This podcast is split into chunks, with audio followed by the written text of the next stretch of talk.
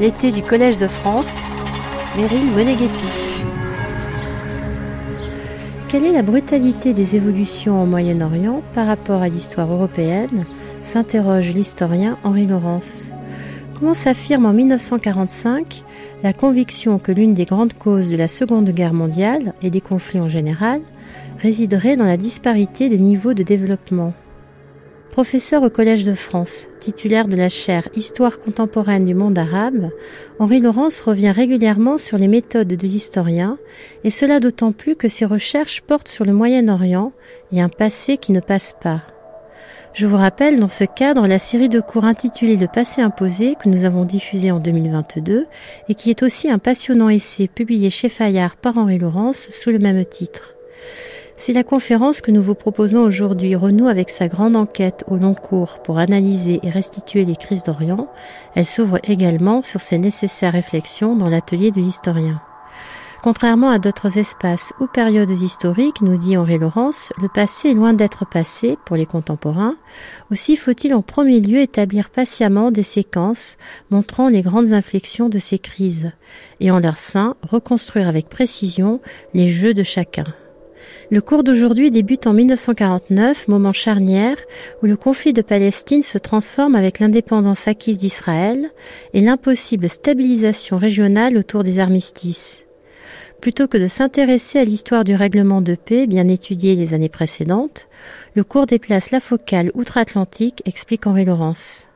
En deuxième partie, l'historien nous fait découvrir l'ancien officier de l'OSS Kim Roosevelt et il nous introduit au fameux point 4 où apparaît la notion de développement dans le discours du président Truman en 1949.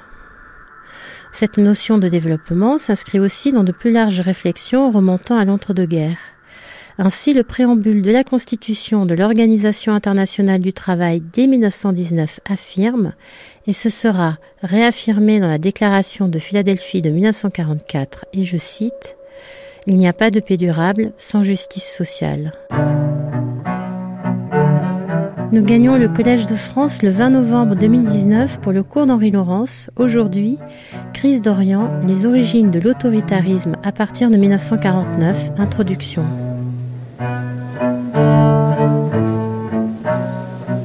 Bienvenue à tout le monde pour cette euh, nouvelle saison. Euh, donc nous poursuivons les crises d'Orient. Il y a déjà deux volumes sortis, donc nous démarrons ce qui constituera le début du tome 3 euh, des crises euh, d'Orient, qui portera le nom euh, Les origines de l'autoritarisme, 1949-1970, c'est-à-dire assez clairement, vous l'avez compris, ça couvrira très largement la période dite nassérienne, avec la grande question est-ce que l'autoritarisme arabe est un produit ou non du nasserisme En tout cas, je vais d'abord faire une introduction, une préface, puisque nous débarrons un, un nouveau volume. D'abord, pour vous rappeler ici que je fais de l'histoire à l'ancienne, comme on parle de la blanquette à l'ancienne. Euh, donc, je vais défendre tout à l'heure cette position méthodologique, c'est le rappel de la question d'Occident. Ce magnifique texte d'Arnold Toynbee datant de 1923 au Western Question, c'est-à-dire en bon français, il n'y a pas de question d'Orient, il n'y a qu'une question d'Occident, qui est un peu mon guide. Et donc Toynbee disait en 1923, il y a une question d'Occident pour deux raisons. La première, c'est que la question d'Orient oppose des puissances occidentales entre elles. Et la seconde question étant que ce qui est en jeu, c'est l'occidentalisation des sociétés orientales. Et à partir de ce livre, Tolmy commence à bâtir son système d'histoire des civilisations, de comparaison des civilisations, qui va donner naissance à A Study of History. Mais euh, ce qui nous intéresse cela, c'est bien comprendre qu'en effet, on ne peut pas saisir la question si on ne prend pas à la fois le rapport géopolitique, euh, qui est l'opposition des puissances, et en même temps le mécanisme. Alors, il utilisait en 1923 le terme d'occidentalisation. Si on veut être plus poli dans ce 21e siècle où on est très poli, euh, on pourra dire de constitution de l'État moderne, de l'État national, euh, etc., dans ces régions du monde. Mais ça nous amène à la question fondamentale pour la période qui nous intéresse, euh, dans la mesure où la géopolitique façonne les pouvoirs comme les modèles économiques et les régimes politiques, euh, la première compréhension des euh, phénomènes, c'est de passer par une histoire strictement événementielle. C'est qui est là absolument en jeu. Car l'événement dans cette région du monde euh, n'est pas une écume superficielle, au sens où je dirais, bon, euh, vous avez une directive qui se vote à, à Bruxelles pour l'Union européenne, bon, c'est de la bureaucratie, ça prendra du temps. Euh, dans la région qui nous intéresse, c'est pas une directive, un texte administratif, c'est un missile que l'on reçoit sur la tête. Donc l'événement a une nature nettement plus violente euh, que il peut y avoir dans nos sociétés européennes d'après 1945. D'où la réflexion qui est que euh, une histoire non événementielle ne fonctionne correctement que dans le cadre d'une histoire que l'on pourrait appeler refroidie, c'est-à-dire une histoire où il n'y a plus de véritable passion euh, engagée. Par exemple, la France de Louis XIV ou euh, Athènes et Sparte, bon, c'est vrai qu'il y a des gens qui se disputent un peu pour par Sparte ou pour Athènes, mais enfin, c'est quand même de l'histoire froide, ou selon l'expression, c'est du passé qui est passé. Euh, tandis que dans notre monde d'aujourd'hui, ce qui nous concerne, c'est le passé qui ne passe pas. Et euh, qui ne passe pas parce qu'il est chargé de douleur, de passion, euh, de véhémence. Alors, c'est vrai pour l'ensemble du XXe siècle, mais on peut en même temps neutraliser les passions s'il y a un effort volontaire. Dans ce sens, la réconciliation franco-allemande est un modèle de réussite politique, de neutralisation des passés. Euh, aujourd'hui, à Verdun, les Français et les Allemands ne commémorent plus une bataille où ils étaient engagés à mort euh, les uns les autres. Euh, ils sont là devant un endroit où quelque chose de terrible s'est passé. Et dans la mesure où quelque chose de terrible s'est passé, c'est devenu un endroit sacré. Mais ce n'est plus, ils ne vivent plus les émotions des combattants de Verdun euh, dans les deux camps, tandis que là, dans notre zone du Moyen-Orient, vous avez une multitude de passions, d'événements, etc. Et d'autre part, euh, nous vivons dans une période qui a été définie par certains euh, comme une période de présentisme. Alors, euh, qu'est-ce que ça veut dire le présentisme? Le présentisme a deux sens. Le présentisme, c'est d'abord la préoccupation immédiate du temps présent, euh, on veut immédiatement telle chose. On n'est plus projeté sur une demande dans quelques années, euh, les, lendemains qui vont chanter, des choses qui... Avant, on luttait pour une libération, mais la libération, c'était un futur, euh, tandis que maintenant, on veut l'application des droits. Tout de suite, ça, c'est le premier sens du présentisme, c'est-à-dire le refus de projeter vers le futur pour une exigence des choses dans l'immédiateté. Mais pour les historiens, le présentisme a une autre euh, valeur aussi, euh, qui est que le, dans le présentisme, on vit l'histoire au présent. C'est-à-dire que des épisodes qui se sont passés il y a 5 ans, 10 ans, 15 ans, 50 ans sont vécus comme des épisodes présents et non pas comme des choses éloignées dans le temps. On le voit très bien dans le domaine du droit, où la notion de prescription euh, devient de plus en plus difficile à faire respecter, puisque telle à telle affaire qui serait passée il y a 40 ans est pratiquement considérée comme une histoire présente, totalement euh, immédiate. Et euh, d'autres événements, euh, la Seconde Guerre mondiale, alors qu'elle cesse d'être dans l'histoire du temps présent, est toujours vécue au présent. La question est donc que nous avons une orientation de l'histoire aujourd'hui qui fait vivre les violences du XXe siècle comme largement des violences euh, présentes.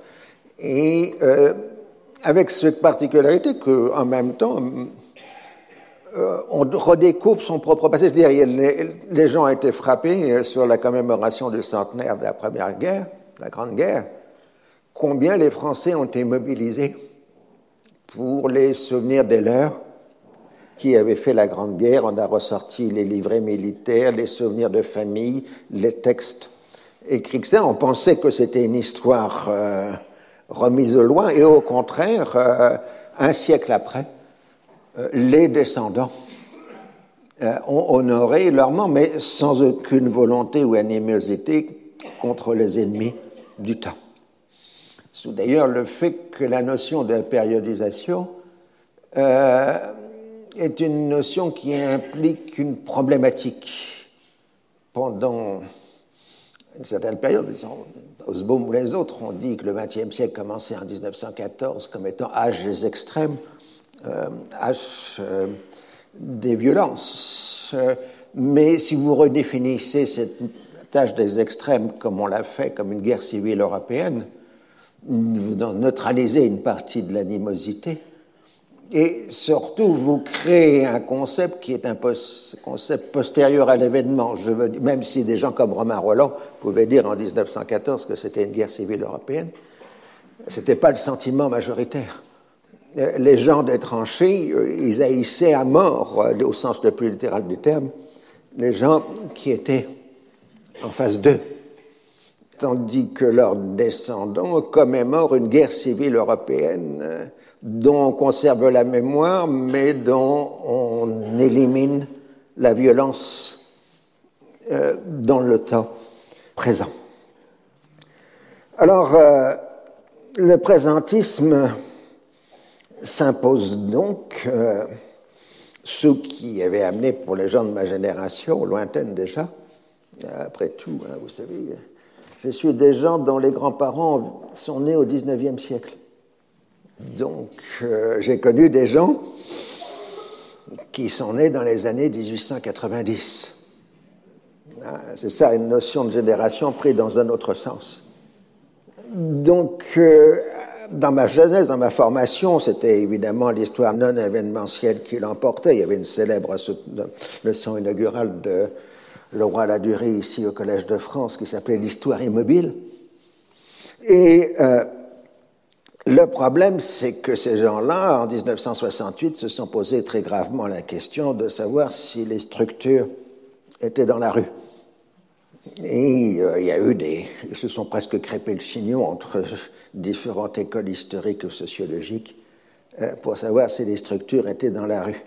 Et là, encore une fois, c'était simplement dans la rue. Pour le Moyen-Orient, euh, les structures, ça peut être des missiles, des barils de TNT euh, et de façon plus générale des euh, bombardements. Alors, euh, en même temps, il faut savoir ce qu'est un événement. Bon, pour les périodes anciennes, ces historiens ont libre choix de l'événement parce que c'est eux qui les définissent, tout simplement. Bon, il y a quelques chroniques, quelques inscriptions sur une stèle, et ils vous construisent euh, une histoire en faisant leur choix en fonction d'une documentation qui est relativement faible euh, du point de vue des sources. Au XXe siècle, non, euh, c'est pas l'historien qui définit l'événement. L'événement, il arrive d'abord euh, dans l'immédiateté de la presse, les titres des journaux, les titres des informations à la télévision, à la radio, les bandeaux que vous avez maintenant sous les écrans. Et puis ensuite, dans la foulée de l'immédiateté, euh, vous avez l'arrivée des gens qui dissertent, euh, donc les experts, J'en suis un, donc j'ai le droit de me tromper. Et vous avez euh, les institutions politiques qui commandent, bon, avec la caricature habituelle du Quai d'Orsay, la France déplore, s'inquiète, s'indigne, appelle. Ah, bon, il y, a, toute une déclinaison. Vous, pouvez prendre un abonnement Internet pour ça. Je l'ai fait. Et puis, euh, vous avez donc l'arrivée de l'histoire immédiate c'est-à-dire comment un expert, un professionnel d'un domaine euh, commence à traiter l'actualité immédiate du jour, euh, des derniers jours, euh, de la semaine ou des derniers mois. L'intérêt et la difficulté de l'histoire immédiate, c'est que celui qui fait l'histoire immédiate se trouve en synchronie avec la question des acteurs parce qu'il vit dans le même univers culturel. Quand je fais un travail sur Louis XIV, je ne vis pas dans le même univers culturel que Louis XIV. J'essaye de reconstituer l'univers culturel de Louis XIV, mais je ne vis pas dedans. Tandis que quand vous faites de l'histoire immédiate, vous avez le même univers mental que l'événement, que les acteurs de l'événement, etc. Vous vivez donc dans l'immédiateté du questionnaire. Et puis ensuite arrive la seconde vague qui est les deux ou trois dernières années qui précèdent l'événement, euh, qui est le temps des premières analyses, euh, avec ce travail tout à fait remarquable qui est fait par le journalisme d'investigation. Et Dieu sait que pour le XXe siècle, nous dépendons beaucoup, nous historiens, du journalisme d'investigation. L'arrivée des sciences sociales avec les questionnaires, que les sciences sociales font, l'établissement des statistiques, les comparaisons, etc. Et puis, on interroge les témoins, comme ils sont déjà éventuellement prêts à parler, deux ou trois mois, ou six mois, ou un an, ou deux ans après, mais où je fais venir au Collège de France pour qu'ils parlent devant vous. Euh, mais vous avez déjà, dans ce second stade, un décalage temporel entre les questions que l'on pose à deux ou trois ans et euh, la temporalité de l'événement. On est déjà sur un autre questionnement et surtout on est déjà orienté par ce qui s'est passé après. Ce qu'on appelle d'un mot savant la téléologie, l'orientation vers la fin. Euh, en histoire, on a toujours tendance à démontrer pourquoi ce qui se passe maintenant est lié à des événements qui se sont passés auparavant. Et donc on a euh, un questionnement euh, qui est déjà orienté vers le passé. Quand je traitais en tant qu'expert d'histoire immédiate le printemps arabe, je ne savais pas ce qui allait se passer l'année suivante. Donc on pouvait émettre des hypothèses dont généralement on se trompait. Euh, mais maintenant, si je traite de 2011, j'aurai une autre vision qu'en 2011 parce que j'ai justement les, les huit années qui se sont passées ensuite. Et puis vous avez l'histoire du temps présent qui se construit après l'histoire immédiate. Dans l'histoire du temps présent, vous avez une disposition croissante de sources, euh, une littérature mémorielle de plus en plus importante, et encore la présence des témoins. Ce qui fait l'intérêt de l'histoire du temps présent ou la difficulté du temps présent, c'est qu'il y a encore des témoins. les historiens entre eux, en se moquant un peu, disent euh, le problème avec les témoins, c'est qu'ils sont toujours là pour nous contredire. Euh, la vérité de cela, euh, c'est que le témoin a quelque chose d'irrémédiable avec lui, qui est vécu, même s'il le reconstruit en partie mais qui est un vécu particulier, à un moment particulier, sur un axe particulier, tandis que la vocation de l'historien, c'est de tout voir, c'est d'être le panoptique. Et donc, euh, l'opposition entre le témoin et l'historien est l'opposition entre celui qui essaye de voir tous les camps, tous les points à la fois, et le témoin qui, lui, ne voit que son point. Cela dit, des témoins peuvent devenir de très grands historiens. Hein.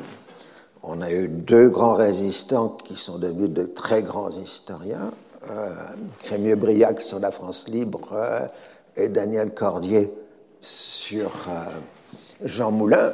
Euh, qui ont montré qu'on pouvait passer du rang de témoin à celui euh, d'historien.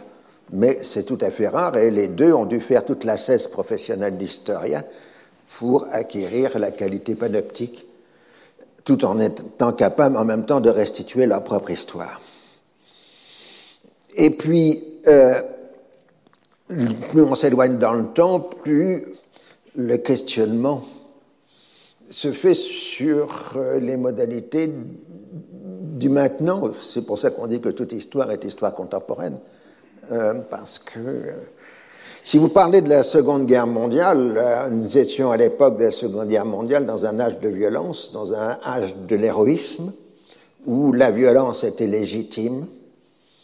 Et donc, au lendemain de la Seconde Guerre mondiale, ce que vous aviez comme personnage essentiel, c'était le combattant. Euh, le militant et le militaire, si j'ose dire, par exemple, dans le cas de la résistance française, le militant et le militaire pouvaient se confondre dans des personnes comme le colonel Roll, le, général euh, Delmas, c'est-à-dire Chamon Delmas. Vous aviez donc des militants qui avaient des grades militaires. Mais aujourd'hui, nous interrogeons la Seconde Guerre mondiale non plus du point de vue des combattants, mais du point de vue des victimes.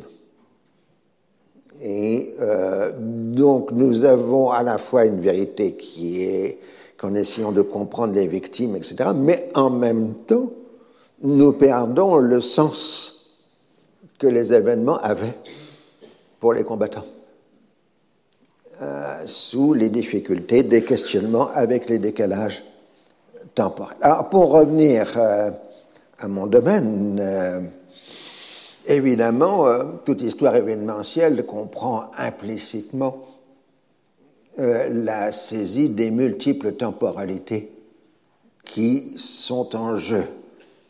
Mais ce qui est frappant dans cette région du monde, euh, c'est la brutalité des évolutions par rapport à l'histoire européenne.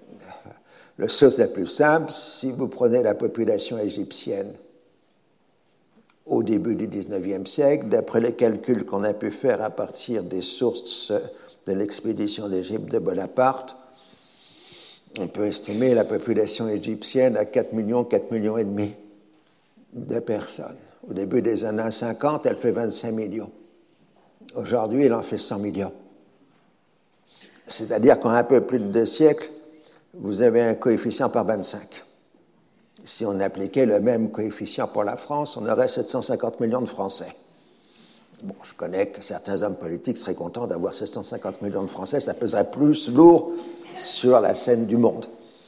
Mais nous n'avons pas vécu ces transformations de l'espace au même rythme que les sociétés. Bon, les Palestiniens, c'est la même chose. 350 000 habitants en 1860. Madame Chaïd, ce matin, évoquait 10 millions. Euh, aujourd'hui 10 millions de descendants de ces 350 000. C'est à peu près le même coefficient. et on pourrait faire la même chose pour la Syrie ou euh, pour l'Irak. Si on n'a pas en tête cette formidable transformation démographique, ces multiplications euh, de population, évidemment qu'une partie des logiques des événements nous échapperait. Il en est de même pour l'évolution des modèles économiques. En gros, euh, la France navigue entre un système économique tout à fait libéral, avec des petites phases d'étatisme et puis de retour au libéralisme relatif, etc. Cette région du monde a connu en un siècle des transformations totales des modèles économiques. Nous aurons l'occasion de les énumérer au passage. Euh, l'échange colonial, l'industrialisation par substitution les importations, et aujourd'hui la rente pétrolière et les économies de rente. C'est-à-dire que cette région du monde a connu euh, trois changements de modèle économique, alors que nous, nous sommes restés en France à peu près sur euh, le même modèle. Mais ce que nous allons faire est donc une chose tout à fait provocatrice, c'est que nous allons travailler sur le temps court des événements, faire largement une histoire par le haut, je sais que c'est absolument scandaleux, et j'ajouterais même une histoire des dominants, dans la mesure même où euh, la violence vient plus souvent des dominants que des dominés dans cette région du monde. Alors euh, là, il faut reprendre évidemment ce que j'avais déjà essayé d'expliciter dans mes travaux précédents. Euh, l'histoire du Proche ou du Moyen-Orient est une succession de séquences qui sont tout à fait cohérentes chacune, mais qui donnent dans leur enchaînement une, vision d'incohérence. Donc le travail de l'historien est d'abord d'essayer de restaurer la lisibilité de chacune des séquences, essayer en même temps de comprendre comment les séquences s'enchaînent ou se juxtaposent géographiquement et euh, temporellement. Donc là, c'était l'introduction, si vous voulez, d'ordre méthodologique. Donc maintenant, on va revenir à notre sauce ancienne. Nous, repartons donc de 1949, mais en dehors du conflit israélo-arabe, puisqu'il a été traité dans le volume 2, même s'il n'a pas été en cours. Donc, raison de plus pour lire et acheter le volume 2, hein, puisque vous avez un élément manquant dans la suite euh, du euh, feuilleton. Alors, euh,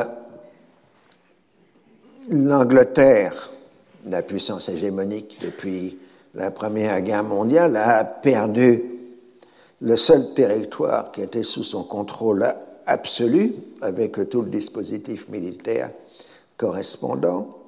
Le nouvel État israélien a une méfiance quasi paranoïaque des intentions de l'ancienne puissance mandataire. En gros, et ça va durer au moins jusqu'à Suez, des gens comme Ben Gurion vont fonctionner en permanence dans l'idée qu'il existe d'affreux complots britanniques contre l'État d'Israël naissant. C'est pour ça que le complotisme est une notion largement partagée dans la région et n'est pas spécifique euh, aux puissances locales tandis que les États arabes accusent la Grande-Bretagne de trahison, puisqu'ils ont refusé de respecter les accords militaires, les traités militaires, dans le conflit avec Israël. Et aussi, ils ont pris conscience que pour la première fois depuis, disons, 1770, si vous avez débuté la crise d'Orient au volume 1, ils se sont retrouvés tout seuls. Il n'y a pas eu du côté arabe une seule puissance étrangère apportant un soutien aux armées arabes. L'Union soviétique a fourni des armes à Israël, les États-Unis ont fourni du financement à Israël. La France, qui n'avait pas d'argent, mais elle avait des armes, donc elle en a discrètement livré aux Israéliens, etc. Plus à des problèmes de monnaie, je veux dire. Euh, on ne se voudrait absolument pas compte de ce qu'était la pénurie de dollars à la fin des années 40, ce qu'on appelait le dollar gap à l'époque. Donc le mouvement sioniste qui recevait des millions de dollars des juifs américains était une surpuissance par rapport aux États arabes euh, qui ne fonctionnaient, des pauvres, qu'avec des livres sterling et euh, des francs français pour la Syrie et le Liban qui n'étaient pas convertibles. Il faut rappeler que la pleine convertibilité des devises européennes n'est arrivée qu'à la fin des années 50, vers 1958, à peu près dans le cadre de la reconstruction européenne. Ça vous paraît absurde aujourd'hui parce que nous vivons dans un monde de change euh, totalement libre, mais euh, Jusqu'à la fin des années 50, les monnaies européennes n'étaient pas convertibles, ou dans des circuits très compliqués du point de vue euh, bancaire, parce qu'on était dans le cadre de la reconstruction.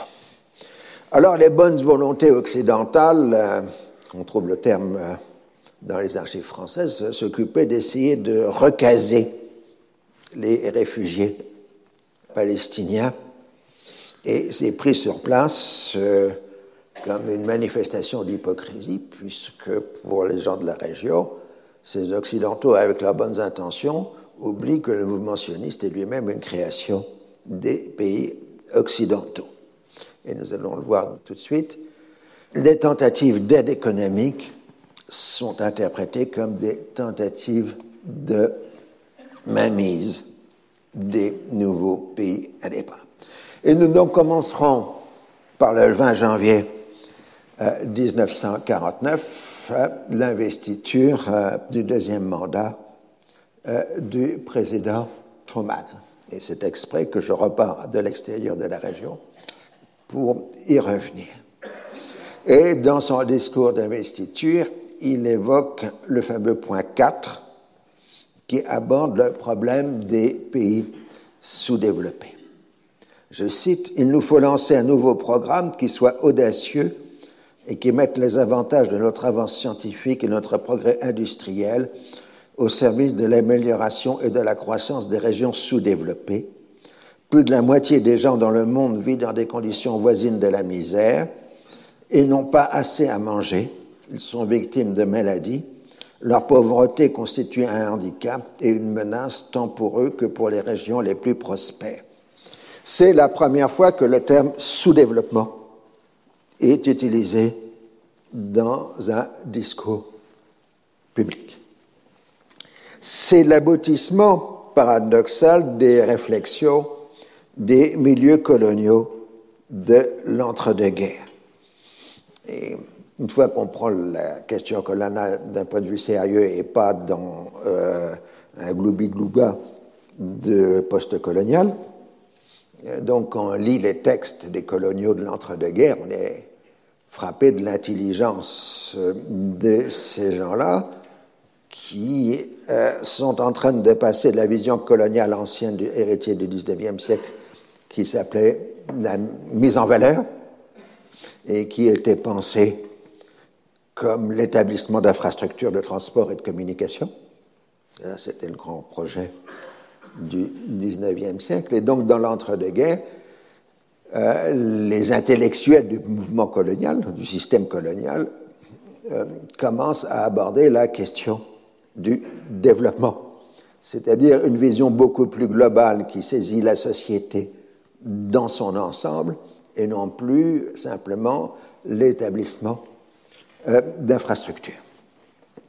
Le terme développement semble apparaître pour la première fois dans le fameux article 22 du pacte de la Société des Nations. C'est donc, comme vous le savez tous, l'article 22, c'est celui qui définit les mandats.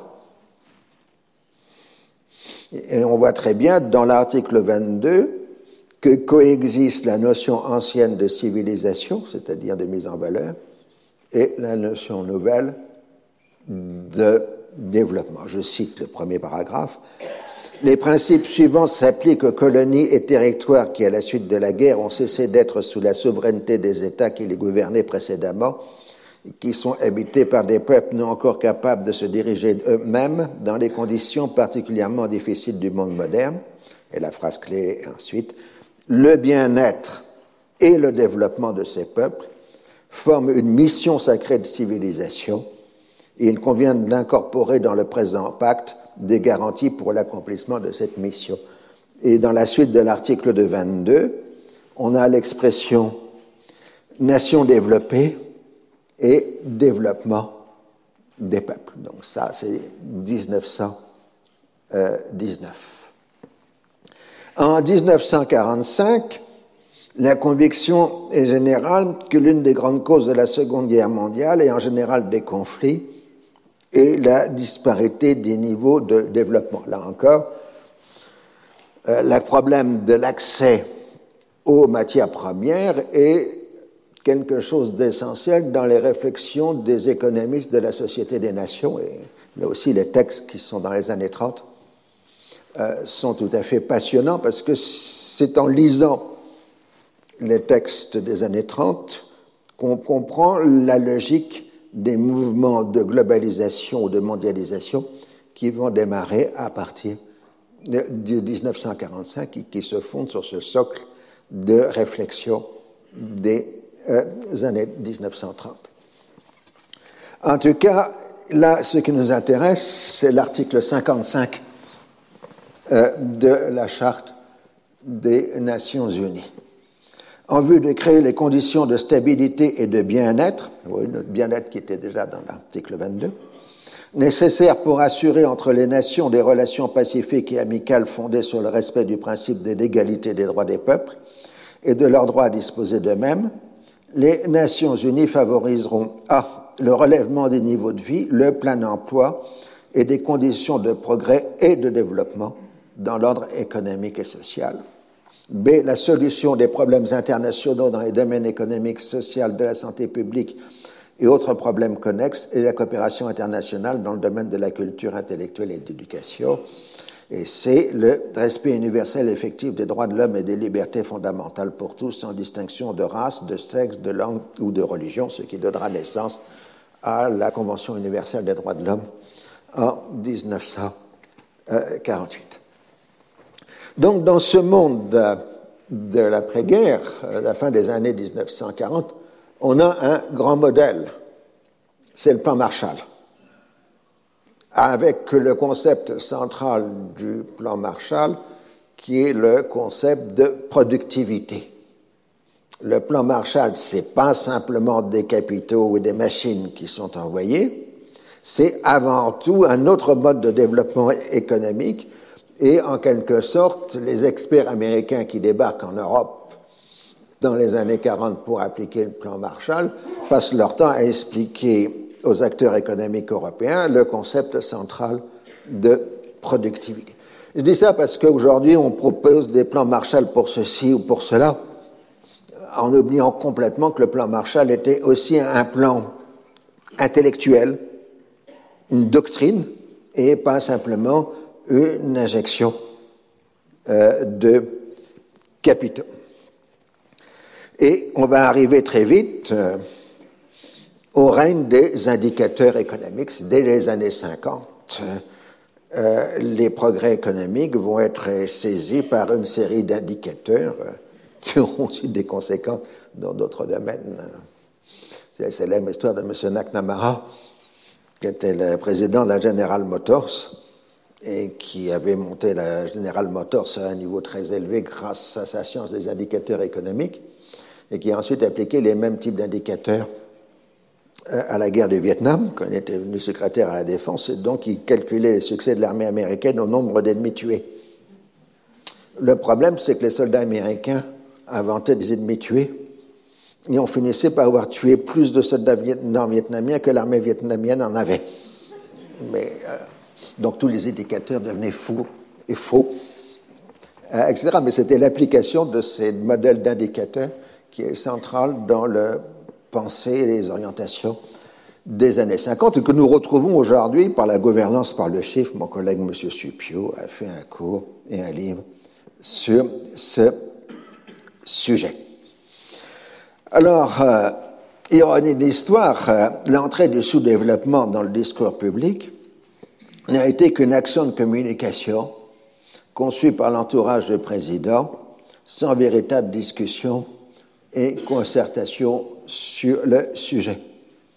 Bien sûr, on avait à l'idée le plan Marshall, mais les électeurs américains avaient une forte répugnance à se lancer dans une nouvelle opération dispendieuse à un moment où le réarmement américain était en train de s'enclencher puisque c'est à partir euh, des coups de Prague et du blocus de Berlin que les États-Unis et ensuite l'Europe se réarment. Et ensuite, ça va être accéléré par la guerre de Corée. Donc, euh, le plan Marshall avait été conçu par le euh, général Marshall comme le moyen de ne pas réarmer en donnant une aide économique à l'Europe, en la rendant autant suffisante sur le plan économique, on éliminait la menace communiste en Europe, donc on n'avait pas besoin de lancer le réarmement américain. Mais la réponse soviétique au plan Marshall a été une menace croissante, qui fait que sur ce plan-là, le plan Marshall a été un échec. Et donc les États-Unis ont été obligés d'enclencher euh, la phase du réarmement. Alors, le point 4 est très largement une fiction et correspond à la tendance générale à remplacer l'action politique par le recours à l'économique, quand il paraît qu'il n'y a pas de solution envisageable à une contradiction d'intérêt politique. Ici, évidemment, si on envoie le point 4, c'est dans l'idée que ce serait une solution pour régler le conflit israélo-arabe.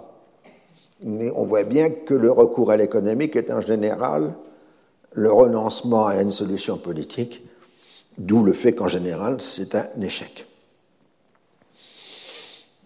Mais ensuite, et là on est dans le cadre de la guerre froide, la notion de développement et sous-développement va devenir une notion centrale. Car dans la guerre froide, ce n'est pas simplement des blocs étatiques et des doctrines qui s'opposent, ce sont des projets de société. Et euh, ça va se produire au moment où la guerre froide cesse d'être un monopole européen bien comprendre, la guerre froide, bon, si vous l'expliquez il y a deux ou trois ans, elle commence au Moyen-Orient, mais globalement, au début, c'est un conflit en Europe. Coup de Prague, euh, blocus de Berlin, euh, etc. Donc c'est une affaire européenne.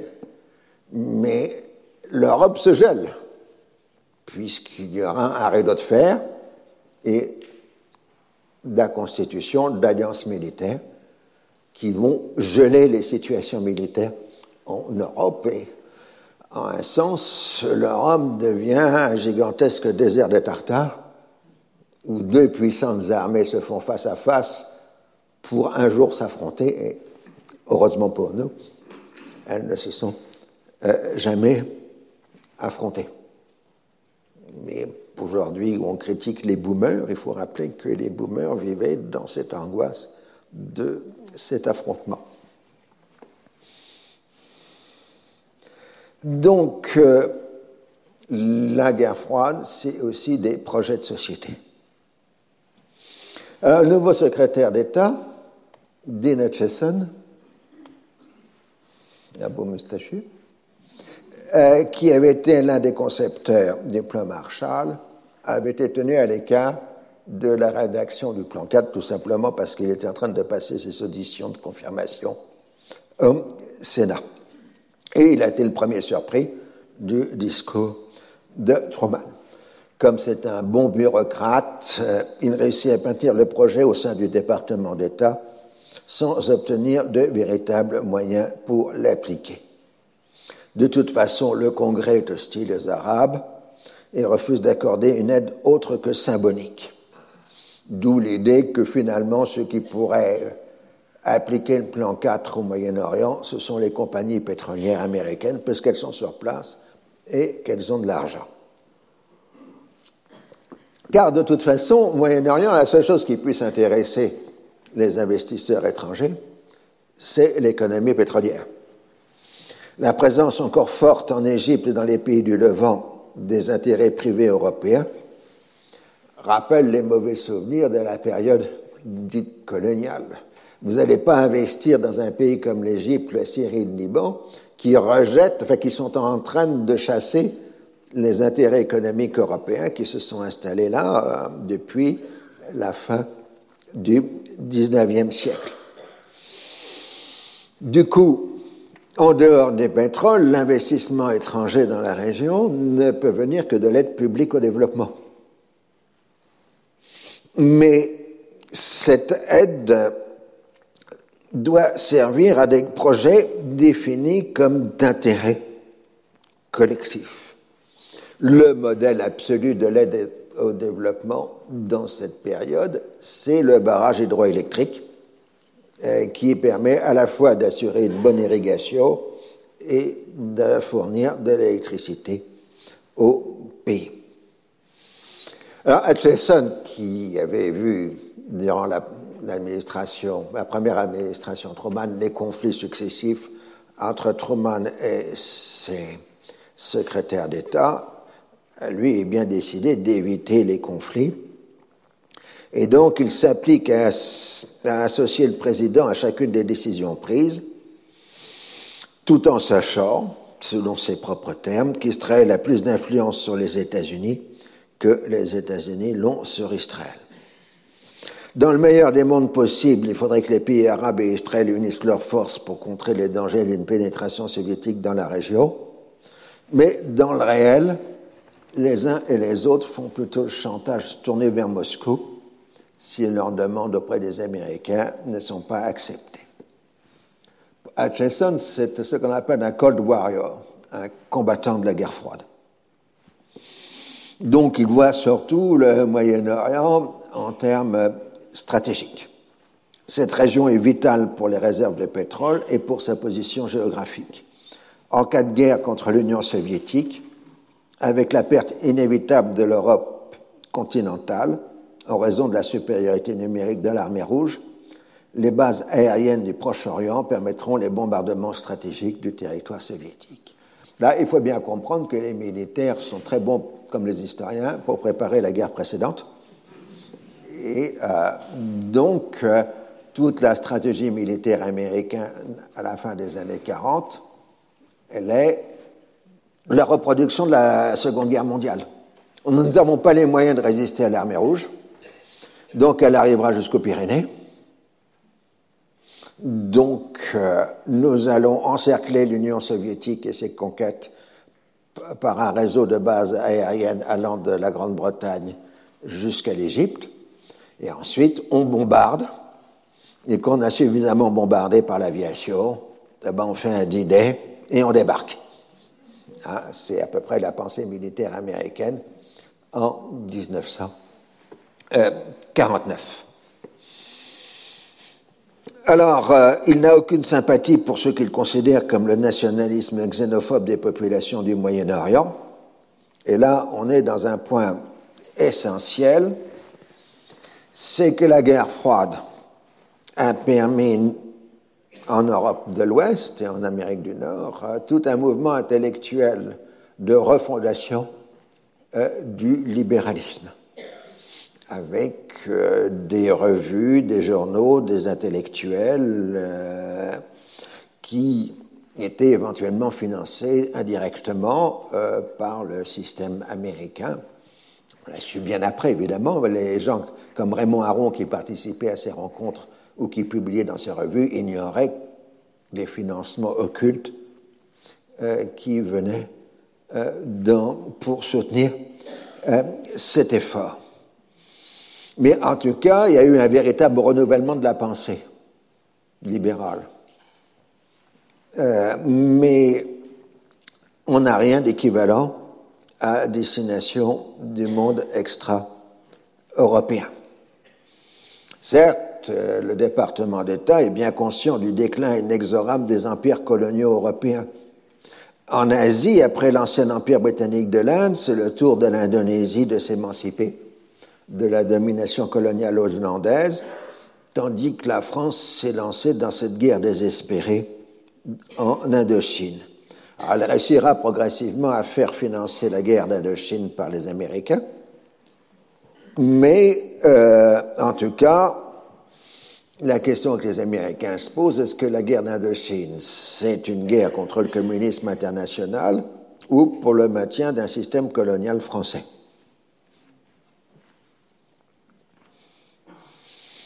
Alors, euh, en bureaucratie, parce qu'une administration, un système de pouvoir, c'est aussi une bureaucratie, euh, le secrétaire d'État, il doit passer son temps à arbitrer entre le bureau Europe du département d'État, qui pousse à un soutien le plus large possible des alliés occidentaux, y compris dans leurs empires coloniaux chancelants, et le bureau Proche-Orient, qui multiplie les avertissements devant la montée des nationalismes en Afrique du Nord, c'est-à-dire et l'incapacité britannique de se faire admettre par les pays arabes. Si vous lisez les textes qui viennent du bureau Proche-Orient, dès la fin des années 40, ils disent les Français vont vers la catastrophe en Afrique du Nord parce qu'ils sont incapables euh, d'accepter les revendications nationales des populations de l'Afrique du Nord. Euh, tandis qu'évidemment, le Bureau Europe prend la défense des intérêts français. Et la même chose pour euh, les Anglais. Mais en même temps, les Américains ont trop d'engagement dans le monde pour essayer, pour se lancer, à en avoir d'autres nouveaux. Il n'est pas question de s'engager au Moyen-Orient, parce qu'on a déjà beaucoup trop de charges, et l'événement traumatique de 1949, c'est la perte de la Chine, the loss of China, qui est un véritable tremblement de terre aux États-Unis quand Mao Tse-tung arrive à Pékin et proclame la République populaire de Chine. Le grand conflit aux États-Unis, c'est qui a perdu la Chine Et euh, évidemment, ce sera un des éléments qui soutiendra le mouvement macartiste aux États-Unis. Alors, euh, ça, c'est la diplomatie officielle. Passons maintenant dans le complot, parce que quand même, si vous n'avez pas de complot, vous risquez de vous ennuyer. C'est durant la guerre que s'est créé le premier réseau, système réel de renseignement américain, qui était l'OSS, l'Office of Strategic Service. Et l'OSS a travaillé au Moyen-Orient durant la Seconde Guerre mondiale, quand la bataille faisait rage dans ce qu'on appelait le désert occidental, c'est-à-dire entre la vallée du Nil et la Tunisie. L'OSS avait recruté ses membres dans l'élite patricienne américaine, avec en particulier les deux cousins et petits-fils de Theodore Roosevelt, le grand président des débuts du XXe siècle, dont nous allons parler, Archibald Roosevelt, et surtout Kermit Roosevelt, dit Kim, et c'est déjà en soi intéressant, Kim, parce que ça renvoie au célèbre roman de Kipling, euh, Kim euh, Roosevelt. Il y avait ensuite assez patriciens de la plus haute société américaine, les Roosevelt, c'est l'aristocratie américaine, euh, c'était adjoint les enfants des missionnaires américains de Beyrouth. Et très vite, les uns et les autres avaient été en liaison avec les compagnies pétrolières américaines au Moyen-Orient.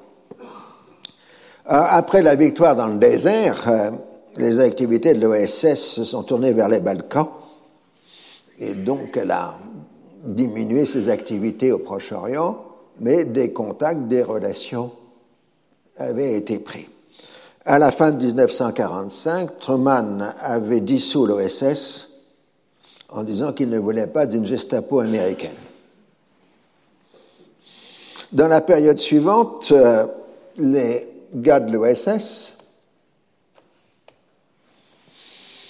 vont être définis par un groupe qui est devenu très péjoratif dans la langue américaine, les arabistes, les arabisants, vie arabiste. Ce qui, dans la polémique américaine, est un terme très négatif, très péjoratif. En particulier, Roosevelt, Kermit, Kim, euh, Kim Roosevelt fait à ses propres faits un voyage d'études en 1946-1947 qui aboutit à la publication d'un livre en 1949, Arabs, Oil and History, les Arabes, pétrole et histoire, qui est un véritable manifeste des arabistes. C'est d'abord une critique véhémente des impérialismes français et britanniques jugés responsables du sous-développement de la région et du maintien au pouvoir d'une oligarchie de notables. Le résultat est d'avoir créé un puissant ressentiment contre l'Occident qui risque d'être exploité par les démagogues et les soviétiques. En revanche, dit Kermit Roosevelt, la nouvelle génération d'intellectuels arabes, anti-impérialistes et réformateurs, sont enclins à se tourner vers les États-Unis.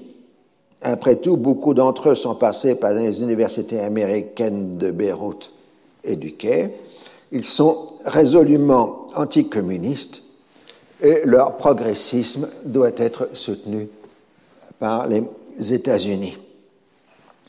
Alors que la vision britannique traditionnelle, qui est encore active dans les années 40, insistait sur le clivage entre les pachas et les fellahs, donc entre les pachas et les paysans, en expliquant que tout le mal vient des pachas qui fait la lutte pour l'indépendance un dérivatif pour les tensions sociales.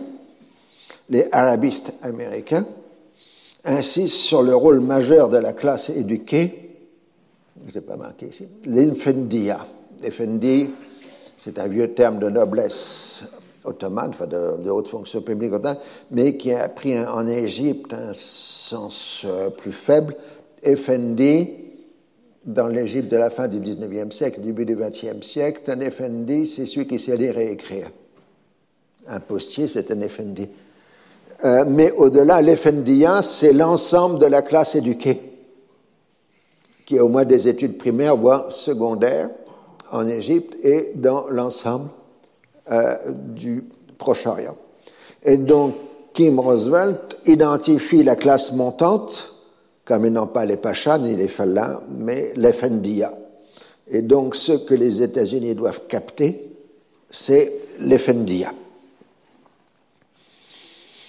Alors que les Anglais se désolent que les paysans ne se rendent pas compte euh, des bienfaits de la politique britannique, il faudrait qu'ils les trouvent d'ailleurs, euh, les Américains insistent essentiellement sur le rôle à venir des classes moyennes classe moyenne, et là, avec un coup d'œil qui est remarquable, qui fait la jonction, disait Kermit Roosevelt, entre le monde rural et le monde urbain. Parce que souvent, les diplômés des écoles secondaires sont les fils des paysans aisés. Et donc, cette classe moyenne a ses racines dans le monde rural. Plus globalement, cette vision développementaliste est fondée sur l'idée que la croissance économique permettra d'étendre la place des classes moyennes qui soutiendront une vision libérale de la société. Alors on aura l'occasion de voir plus tard, les soviétiques feront le raisonnement inverse. Le développement économique permettra de développer une classe ouvrière qui sera le bastion du socialisme. Alors Kermit Roosevelt se permet ainsi en 1948, puisque le texte a été écrit en 1948, d'être prémonitoire, un texte qui est maintenant assez connu dans la littérature sur la région parce qu'il nous fait plus penser au XXIe siècle qu'à l'époque qu'il a été écrit. Dans tous les cas, dit-il, en ce qui concerne les Occidentaux, la caractéristique la plus importante et la plus générale du Moyen-Orient est le désillusionnement croissant et l'hostilité à l'Occident. Le danger n'est pas tant de faire de nos amis des ennemis que de faire de ces ennemis des amis des Russes. C'est évidemment un danger réel, mais si évident que nous ne pouvons pas manquer de le voir et d'y parer. Le danger à long terme, qui est plus facile à ne pas prendre en compte, est d'encourager la création de forces isolationnistes, fanatiquement réactionnaires et xénophobes, qui domineront une part importante du monde et qui constitueront une blessure suppurante pour la paix a été écrit en 1948.